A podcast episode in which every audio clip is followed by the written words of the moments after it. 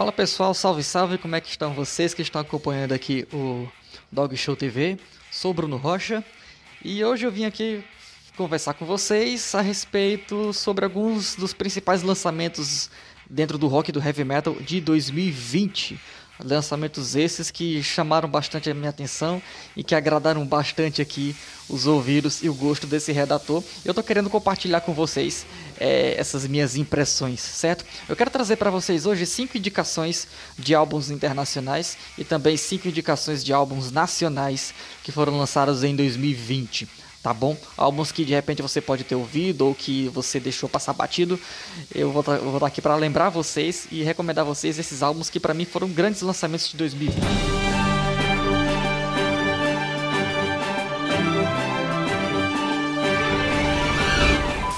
Começando pelos álbuns internacionais, eu quero começar é, destacando o novo lançamento do Paradise Lost. É, o Paradise Lost, os reis do metal gótico, os criadores do metal gótico, do Death Doom que lançaram recentemente o, se não me engano, o 16 álbum de estúdio deles, chamado Obsidian.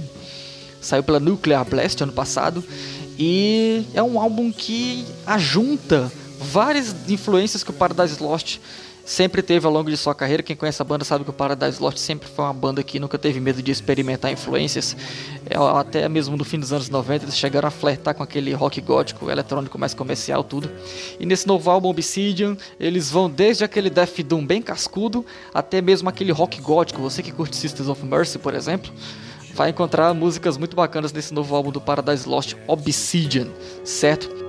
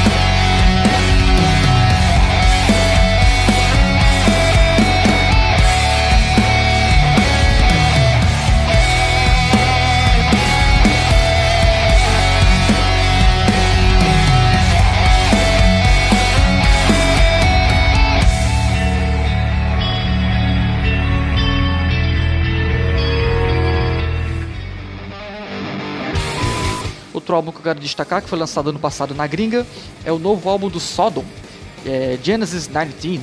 Né? É, o Sodom que está como novidade aí, é, pela primeira vez em sua história, a presença de dois guitarristas, sendo que um desses guitarristas é o lendário Frank Blackfire, que foi guitarrista do próprio Sodom, lá na segunda metade dos anos 80, inclusive foi ele que gravou o clássico Agent Orange, de 1988, o Blackfire também andou tocando no Creator, e no Assassin. E agora o Sodom tá aí com dois guitarristas e é um álbum que, de certa forma, até pela volta do Blackfire, é, resgata muito aquela essência do Sodom dos anos 80. Então se você não ouviu ainda o novo álbum do Sodom e você curte um thrash metal muito bacana, corre para ouvir porque tá um álbum excelente.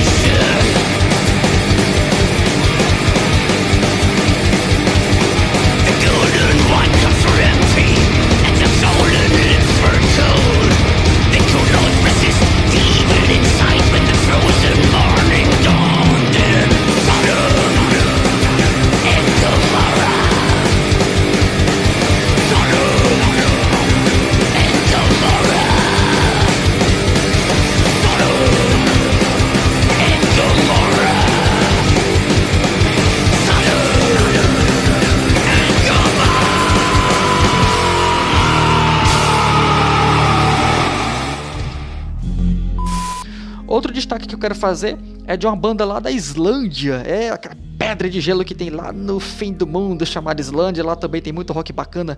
Eu quero destacar vindo de lá o novo álbum do Solstafir, que é um dos principais nomes do rock lá da Islândia. Eles lançaram recentemente o álbum Endless Twilight of Codependent Love.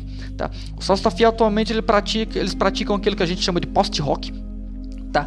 Quando a banda surgiu lá nos anos 2000, eles faziam uma sonoridade puxada pro black, pro, pro viking metal. E nesse novo álbum, Solstafi também promoveu de certa forma um retorno às origens. Eles não deixaram o atual post-rock de lado, mas em várias faixas do novo álbum você consegue identificar elementos que eles costumavam praticar lá no, no, nos anos 2000, quando eles eram mais, mais black metal, mais viking metal. Também é um álbum muito variado, mas mesmo assim um álbum muito consistente e bacana. Quem não conhece ainda o Solstafi, corre atrás para ouvir porque é uma sonoridade muito show. Horses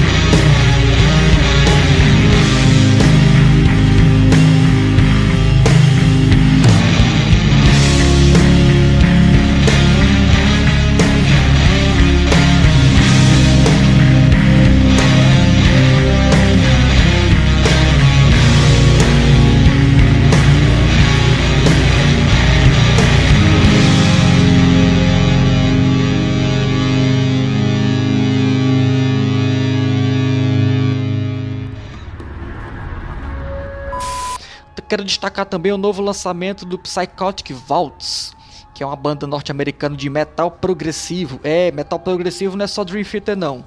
Dream Theater aí, que é o grande nome do metal progressivo. Muita gente eu sei que curte Dream Theater e tudo, mas dentro do prog metal não tem só Dream Theater.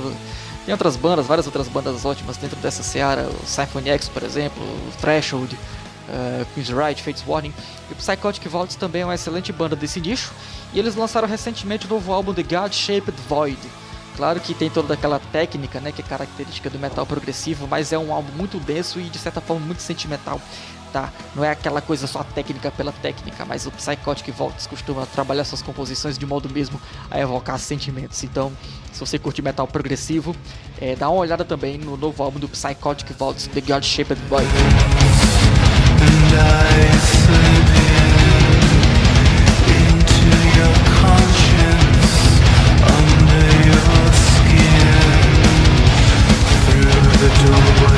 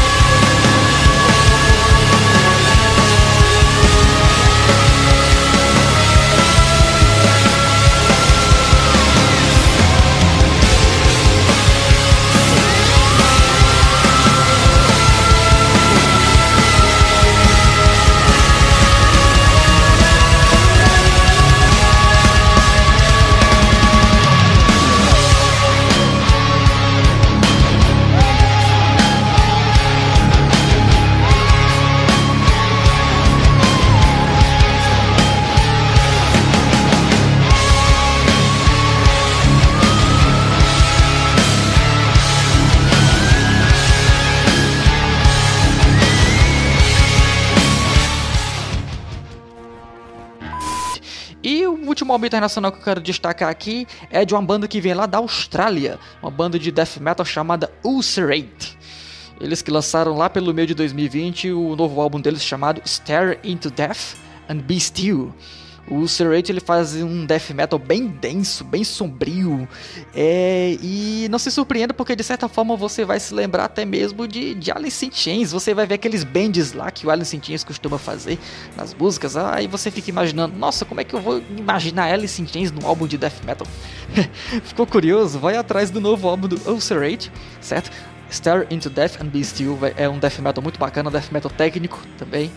Só que é um death metal muito denso, tá? Que muito sombrio para quem curte essa pegada mais sombria dentro do death metal. Corre atrás para ouvir o novo álbum do Ulcerate. Aqui quem fala é Bruno Rocha, sou editor-chefe do blog The Atmosphere e redator do site Road Metal.